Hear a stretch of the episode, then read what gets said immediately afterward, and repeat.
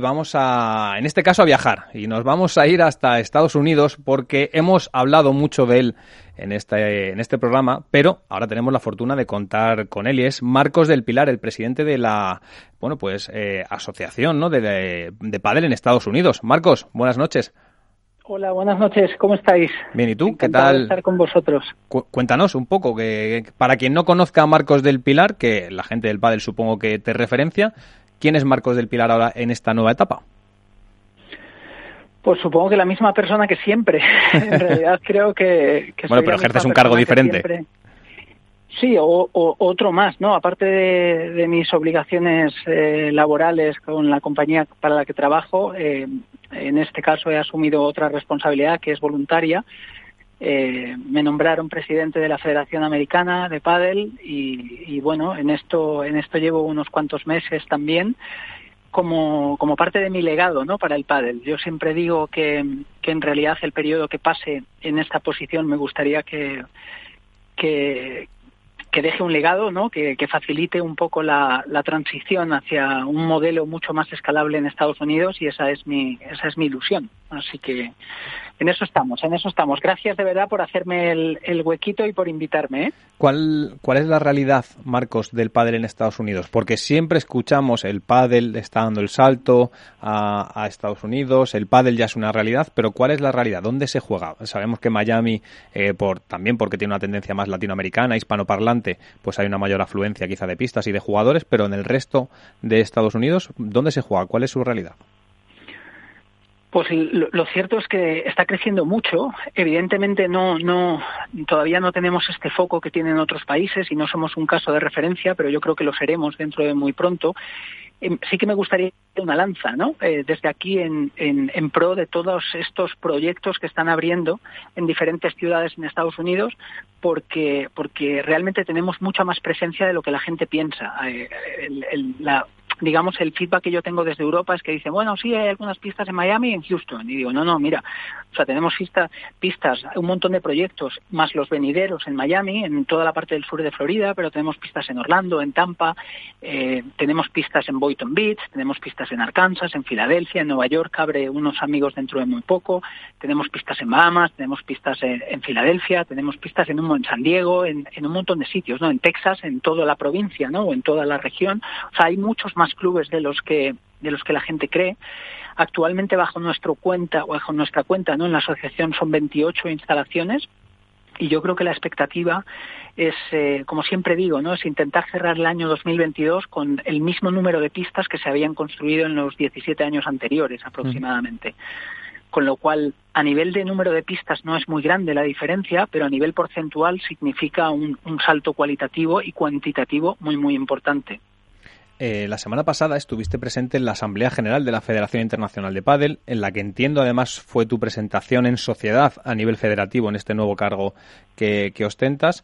¿Cómo, ¿Cómo ve la Federación Internacional de Padel el desarrollo de este deporte en suelo estadounidense?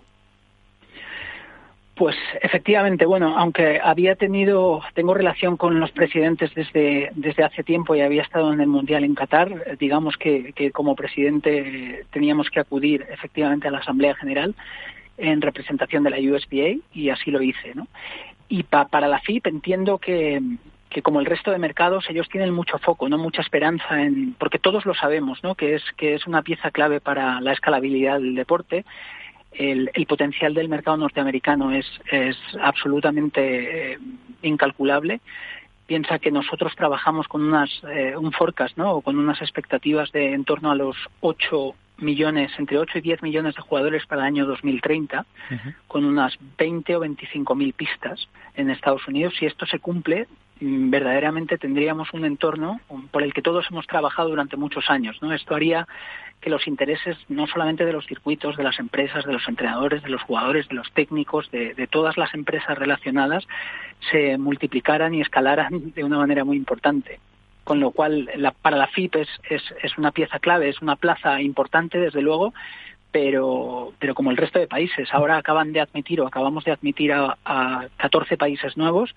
Eso significa que 65 eh, naciones tienen presencia en, en, el ámbito federativo bajo el paraguas de la Federación Internacional y hay otros 19 que, que es posible que sean admitidos en la siguiente asamblea extraordinaria, con lo cual Estados Unidos es una pieza importante, espero que sí, para eso trabajamos, pero, pero yo no le restaría importancia al resto de países que, que forman, digamos, este, este paraguas. ¿no? Está con nosotros Álvaro López de Padre Spain, que tiene un par de preguntas para ti desde hace un buen rato que tiene está levantándome la mano. Álvaro. Hola, muy buenas, Marcos, ¿qué tal? Muy bien, ¿y tú qué tal? ¿Cómo estás? Pues, pues muy bien, encantado de escucharte. Nada, mira, yo te quería preguntar, yo sé que tú eres más de, de, pala en mano y chándal que de americana y camisa, pero bueno, la verdad que desde aquí te doy la enhorabuena por el trabajo que estás haciendo en, en la Federación Estadounidense.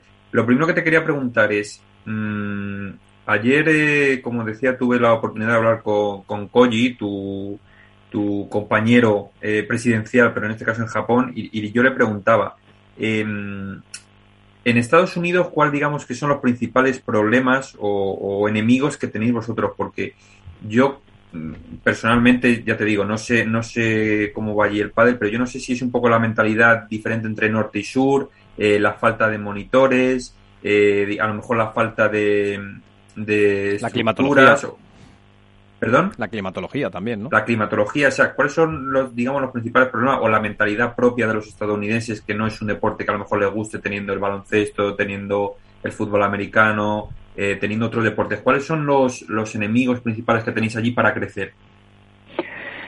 Pues yo creo que esto daría para una charla entera de una hora, pero, pero te voy a te voy a intentar responder rápido y un poco con la tú me conoces bien Álvaro con la filosofía que yo tengo de vida. Yo yo veo pocos problemas, no veo casi problemas en ningún lugar. Lo que veo son retos y oportunidades siempre. Es verdad que hay ciertos stoppers o ciertas cosas que pueden hacer que el crecimiento no sea todo lo rápido que a nosotros nos gustaría, pero yo fundamentalmente me apalanco en las oportunidades, ¿no? En, qué es lo que podemos hacer para que de verdad hagamos que, que el, el, crecimiento sea dramático, ¿no? Eh, había una parte importante para mí que es evidentemente la infraestructura. O sea, el reto más importante a salvar en este momento es que tenemos que ser capaces de construir pistas cuanto antes, porque todo lo demás viene después, ¿no?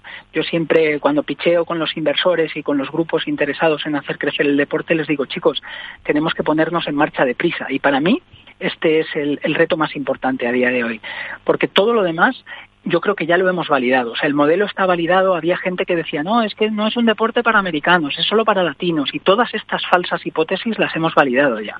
Realmente hemos construido mmm, pistas y hemos validado el modelo en ciudades que no tenían ninguna herencia latina. Y, y, la atracción que generamos en todas estas nuevas ciudades es exactamente igual que en zonas latinas o en, o en cualquier otro lugar del mundo.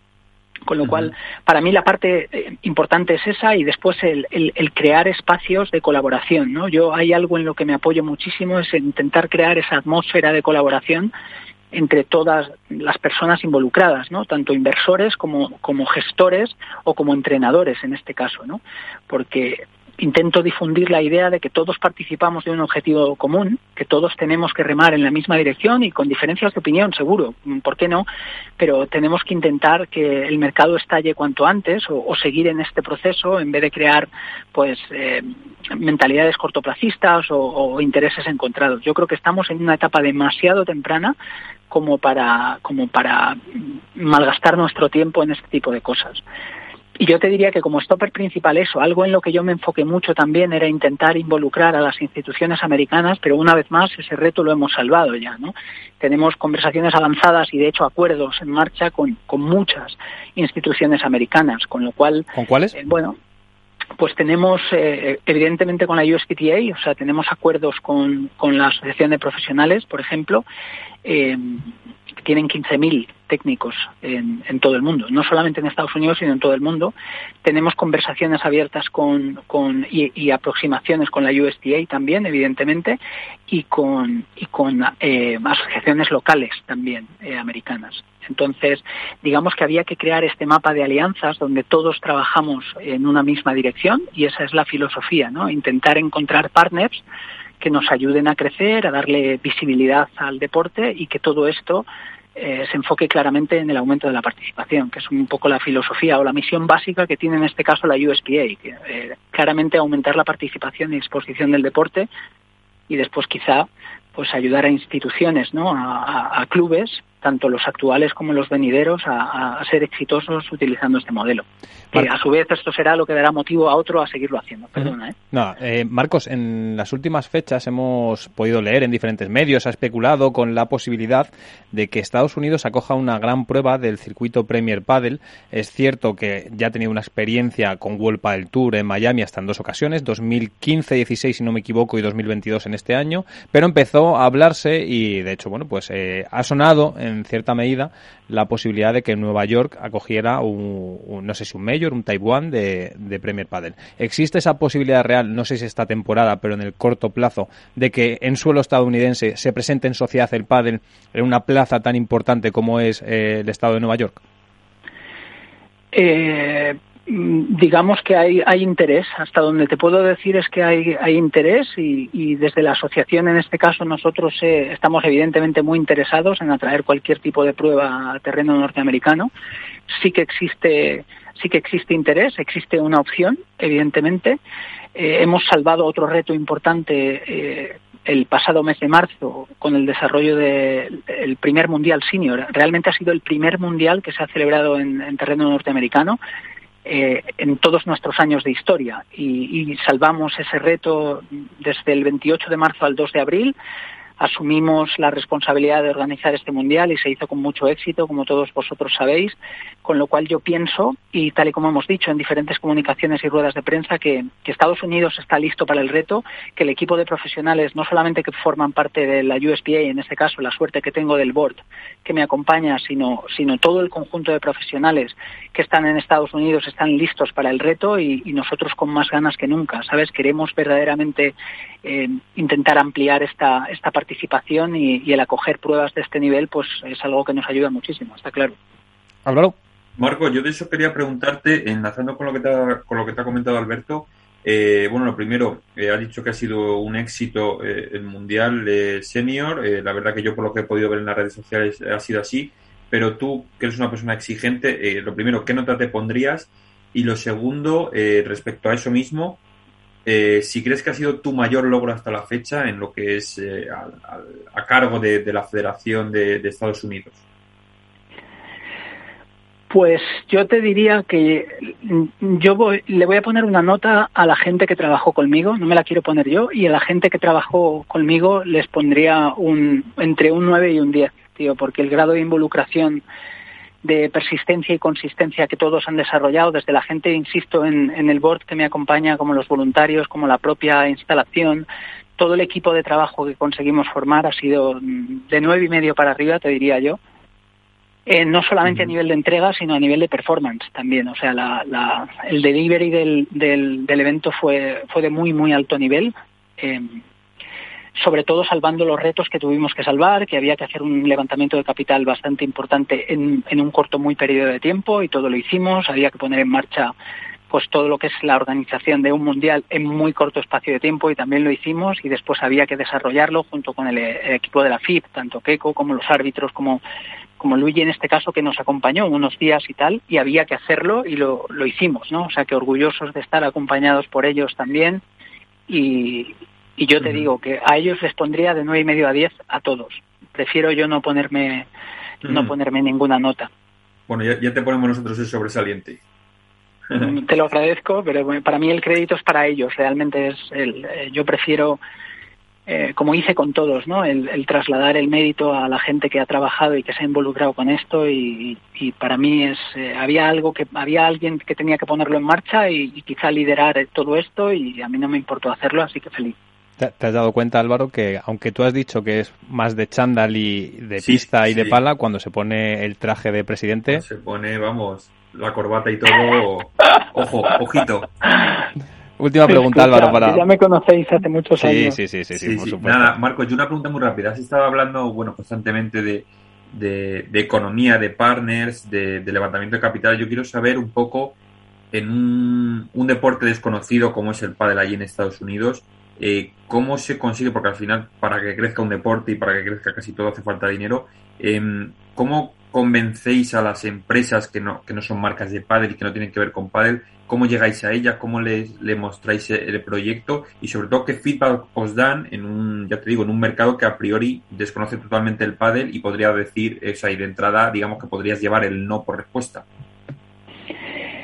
Pues yo te diría, te corregiría, si no, con la confianza que tenemos, no me gusta decir que el pádel es un deporte desconocido en América porque sería tirar por, tirar por tierra el trabajo de mucha gente durante muchos años. Digamos que el universo que tenemos por delante es, es para crecer sin parar en los próximos 30 o 40 años, sí, es decir, que podemos eh, seguir dando a conocer el deporte hasta que 330 millones de habitantes lo consuman, 100% de acuerdo, pero desconocido yo creo que no porque algo que cuento siempre como anécdota es que muchas de las reuniones con las que con las que yo picheo a los, a los grupos inversores y demás, antiguamente yo tenía que defender mucho el por qué, ¿no? El por qué pádel, el por qué, por qué, por qué, ¿no? Y, por qué confiar en este modelo, en este deporte, etcétera. Y ahora mismo las discusiones ya no sean pádel sí o no. Ahora ya es cuántas pistas, cuántos complejos, cómo lo ponemos en marcha, con lo cual desconocido yo creo que ya no es.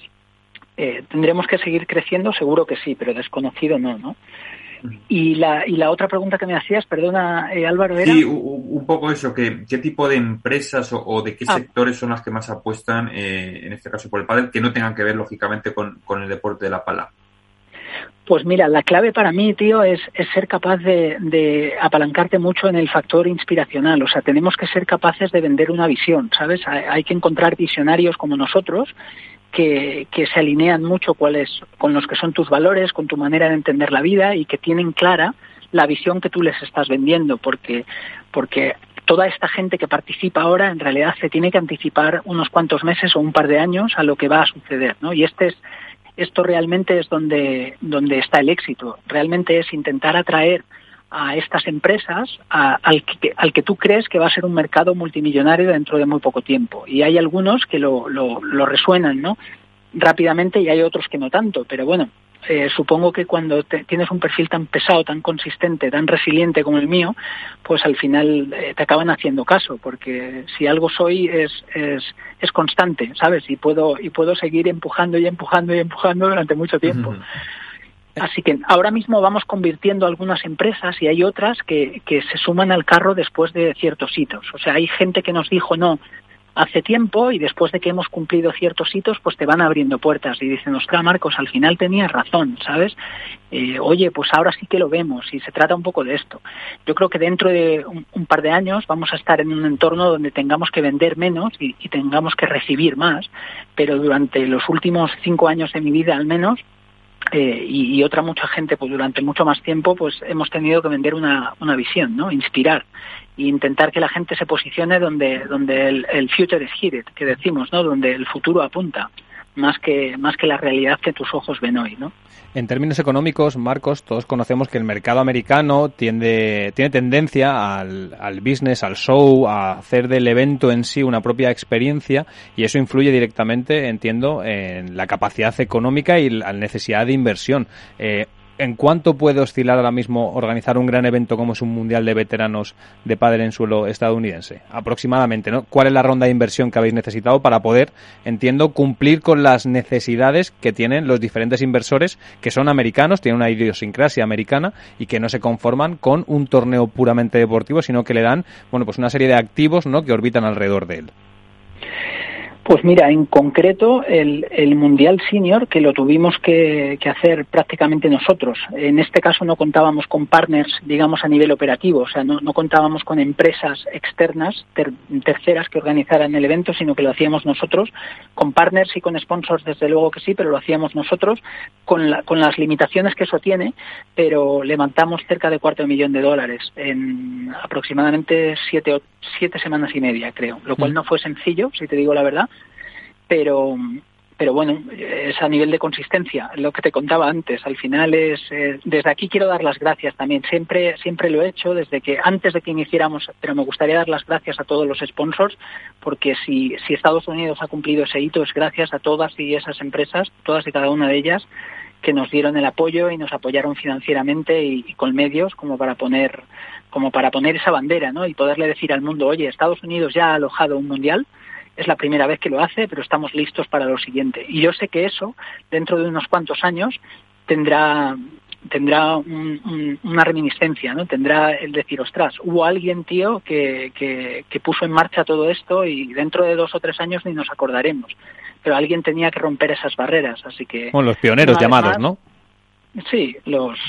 Los colonos americanos. eso es, que dicen los americanos, 100%, tío. Bueno, pues yo en lo particular y en lo personal tengo previsto un viaje a Estados Unidos en los próximos meses, entre otras cosas para poder conocer la realidad del pádel en suelo americano, que me parece muy interesante y es uno de los escenarios que nos va a deparar seguro este deporte. Así que eh, espero poder charlar contigo en persona y si no, pues te invitamos, por supuesto, a estos pádel para que nos hables de la salud del pádel americano en el futuro. Cuando queráis, eh, siéntete invitado cuando quieras, tío, y a todos los demás, a toda la gente del equipo. Yo siempre digo que estamos abriendo una gran oportunidad para todos y esa fue la ilusión, al menos con la que yo me mudé hace unos cuantos años, de crear oportunidades para otros, incluidos evidentemente medios de comunicación, entrenadores, jugadores, circuitos, empresas, etcétera. Con lo cual eh, creo que España tiene que exportar mucho talento y estaré orgulloso de facilitar ese camino para para, todo lo que necesitéis. O sea, que contad conmigo para todo. No, sabes lo que has hecho. Mm, yo no viajo, pero mando al enviado especial, que es Alberto Bote, así que sin problema. Pues perfecto, tío. Te llamaremos, Marcos. Muchísimas gracias, Marcos de Pilar. Un abrazo grande. Buenas noches. Gracias a vosotros. Chao, hasta ahora. Gracias.